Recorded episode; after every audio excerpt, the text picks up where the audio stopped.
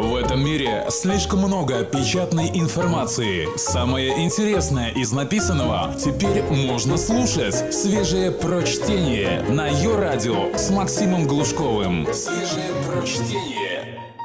Как отличить реальную науку от поддельной? Псевдонаука – это шаткое основание множества практик, часто связанных со здоровьем и медициной, которым не хватает фактически базы. Это не настоящая наука – принаряженная, часто весьма искусно, чтобы походить на настоящую. В своей жизни вы непременно с ней сталкивались. Это мог быть парень в торговом центре, пытающийся продать вам браслет Power Balance, или реклама шампуня, обещавшая, что аминокислоты сделают ваши волосы блестящими, или распространитель природных лекарств и безумных диетических планов, который, следуя основному закону рекламы, убеждал вас в том, что у вас есть проблема, и ее решение можно купить у него. Текст Эмили Уиллингем для электронного журнала «Метрополь». Наука учит видеть разницу между безумством и банальной глупостью. Псевдонауку обычно довольно легко распознать. Она выпячивает утверждение и отметает опровержение, либо заявляет физически невозможные вещи, причем в терминах, либо очень эмоциональных, либо слишком уж научных, что примерно равно истинности, только без Стивена Кальбера. Порой слова проповедников от псевдонауки содержат в себе зерно истины, что позволяет им казаться правдоподобными. Но даже это зерно обычно правдиво максимум наполовину. И частенько именно та половина, о которой они не упоминают, полностью обесмысливает их товар – а некоторые заявления — это чистый абсурд. Мы бы все были не против волшебного крема, который растапливает жир или заставляет исчезнуть морщины. Но почему, интересно, его можно купить только по объявлению, которые крутят в ночное время? Что нужно потребителям науки, так это шпаргалка для трезво мыслящих людей, которые размышляют о покупке того или иного продукта, книжки или лекарства – Сейчас вы услышите 10 вопросов, которые всегда нужно себе задавать и отвечать на них, прежде чем вывернуть карманы ради чего угодно. Будь то антивозрастной крем, диетический курс, книга, которая расскажет вам то, о чем промолчит врач, или украшение с магнитами. Каков первоисточник? Тот, кто делает все эти громкие заявления, специалист ли он в том, о чем говорит – или он высказывается от чужого имени? Или все это часть срежиссированной маркетинговой аферы?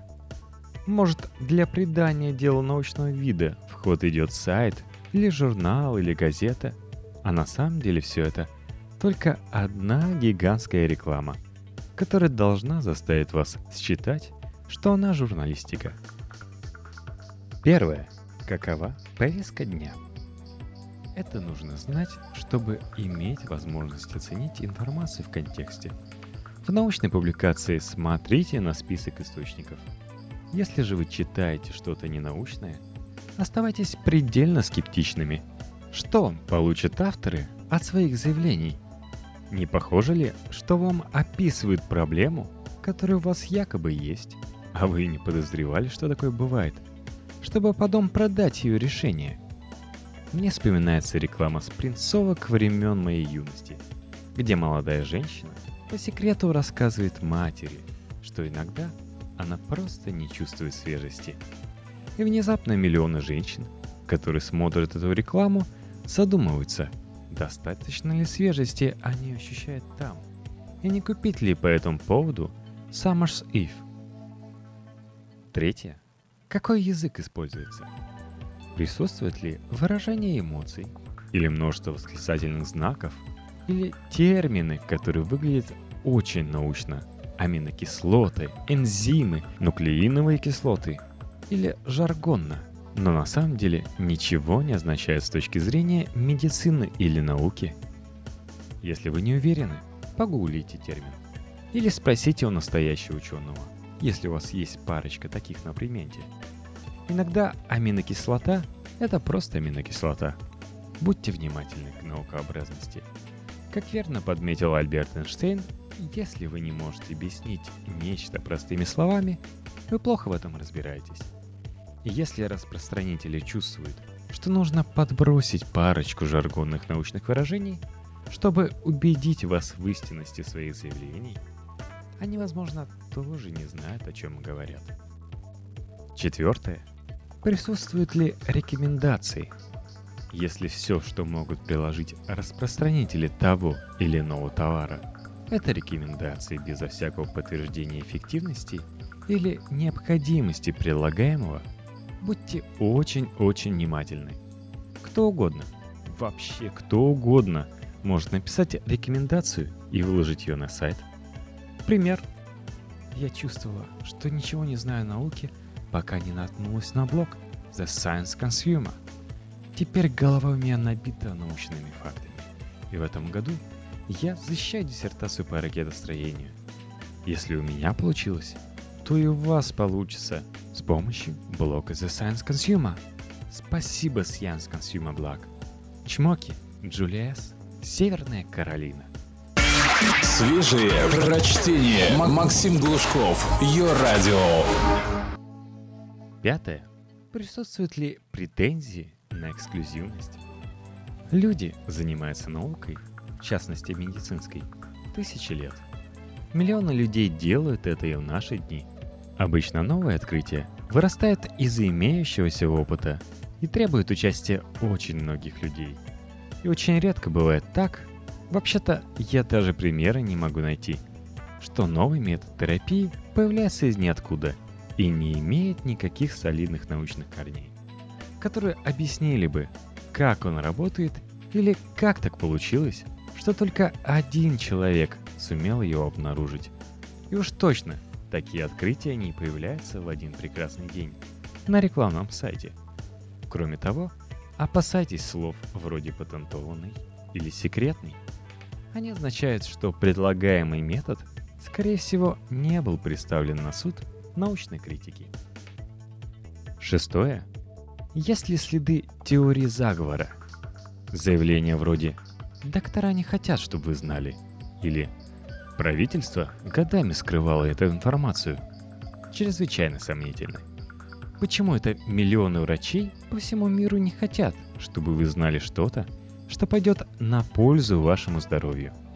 Доктора — это не одно гигантское существо в огромном белом халате, которое принимает коллективное решение в вашем отношении – ровно как и правительство, это не монолитное недушевленное образование, механическое голосующее за одно и то же решение. Это отдельные люди. И в большинстве случаев они хотят, чтобы вы были в курсе. Седьмое. Идет ли речь о нескольких несвязанных проблемах?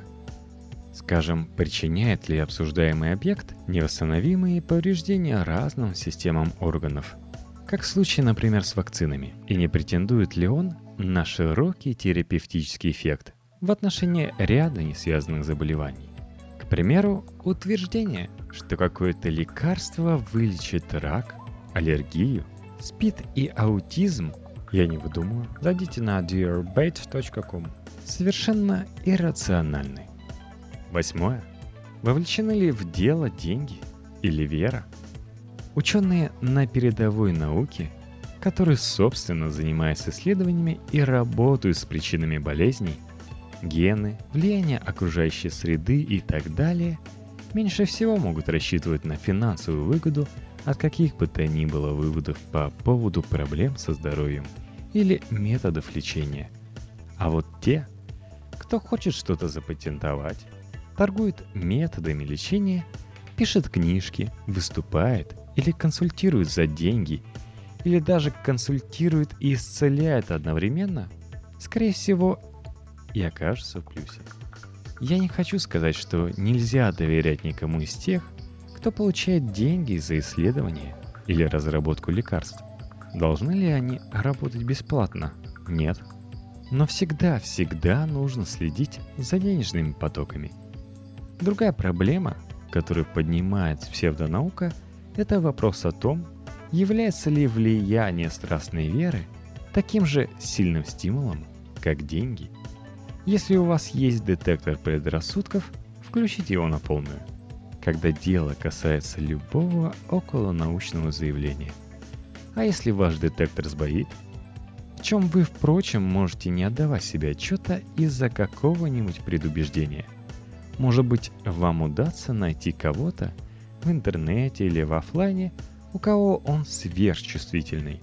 Журналисты, в силу специфики работы, часто включают свои на полную мощность. Девятое. Присутствует ли реальный научный процесс?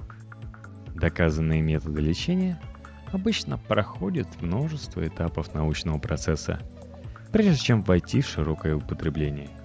Это и базовые исследования, тесты на клетках и на животных, и клинические исследования на пациентах или добровольцах – жестко регулируемый процесс, и экспертная оценка на каждом этапе – и множество опубликованных научных работ. Есть ли доказательства того, что предлагаемый продукт или процедура прошли научную проверку, результаты которой были опубликованы в научных журналах?